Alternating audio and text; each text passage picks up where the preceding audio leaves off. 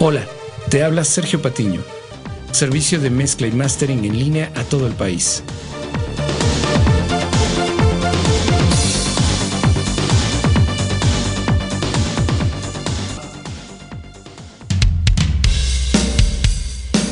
Hola, te habla Sergio Patiño.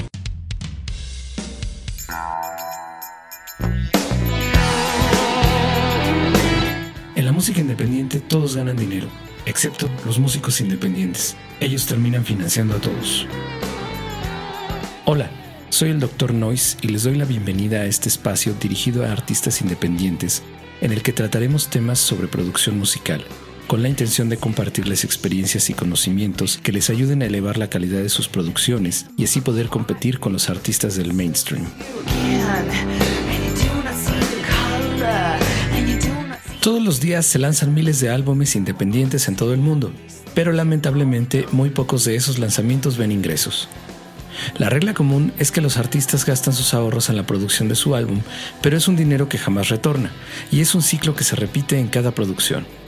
En otros casos, hay artistas que ponen sus propios estudios pensando que será una mejor inversión. Y aunque esto les permite publicar más material, en realidad esto tampoco tiene un retorno de inversión.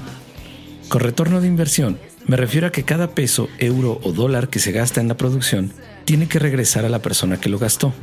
De preferencia, este retorno deberá ser en dinero, pero también puede regresar en valor de marca, lo cual es un poco más difícil de evaluar, pero también cuenta, y mucho.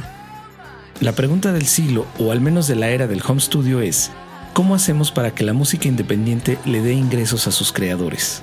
Aunque definitivamente sí es posible hacer que la música independiente sea algo rentable para los artistas. Todo comienza con reconocer estos tres componentes básicos. Componente artístico.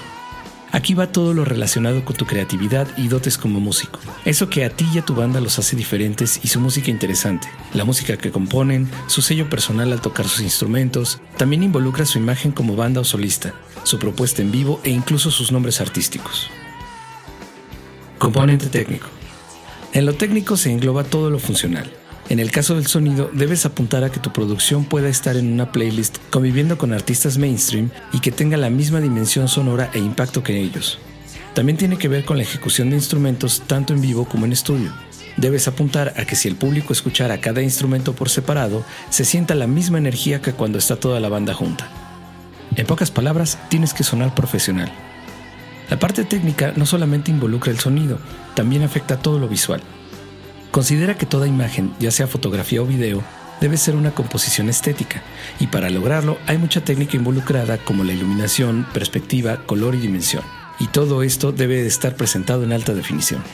Lo visual también incluye los elementos en vivo como fondos, pantallas, vestuarios, props, etc. Componente comercial. Esa es la parte donde más objetividad debes tener, pues se trata de ver a tu banda o proyecto como negocio. Para ilustrar este punto te pongo el siguiente ejemplo. Cuando una banda exige que el dueño de un bar les pague, el argumento más común es, nosotros ponemos nuestro equipo, nuestro talento y nuestro tiempo de ensayo. Y aunque esto es cierto, la realidad es que si el dueño del bar recibe la misma cantidad de clientes con tu banda que con cualquiera otra, entonces no le estás aportando nada especial a su negocio. O en el peor de los casos, si no teniendo música en vivo el bar tiene la misma clientela, en términos de negocios, tu banda le está costando dinero al bar. Sin importar las horas de ensayo que dediques o el equipo que tengas, solo una banda que puede aumentar la clientela del bar tendrá la capacidad de negociar un buen contrato. Así de frío es el mundo de los negocios. Yendo más allá del ejemplo del bar, esto se traduce a tus conciertos y lanzamientos. Tu objetivo deberá ser que el público quiera ir a tus conciertos, que los busque en YouTube o en Spotify, que quiera comprar su mercancía oficial o su música en iTunes o Bandcamp. El cómo hacerlo es algo que dependerá de cada artista o banda, pues cada caso es único. Lo que sí es un hecho es que no hay manera de lograrlo sin tener estos tres componentes en equilibrio. Es decir, una propuesta artística interesante, presentada de manera profesional e interesada por satisfacer al público. Si quieres dar el salto, deberás aceptar que una parte de tu banda tiene que ser una microempresa. Por hoy se nos ha terminado el tiempo. En la próxima emisión vamos a abundar en este extenso tema. Mientras tanto te dejo con la siguiente reflexión. No puedes esperar vender un producto que suene o se vea amateur, especialmente cuando a su lado están decenas de miles de productos profesionales compitiendo por la atención del público.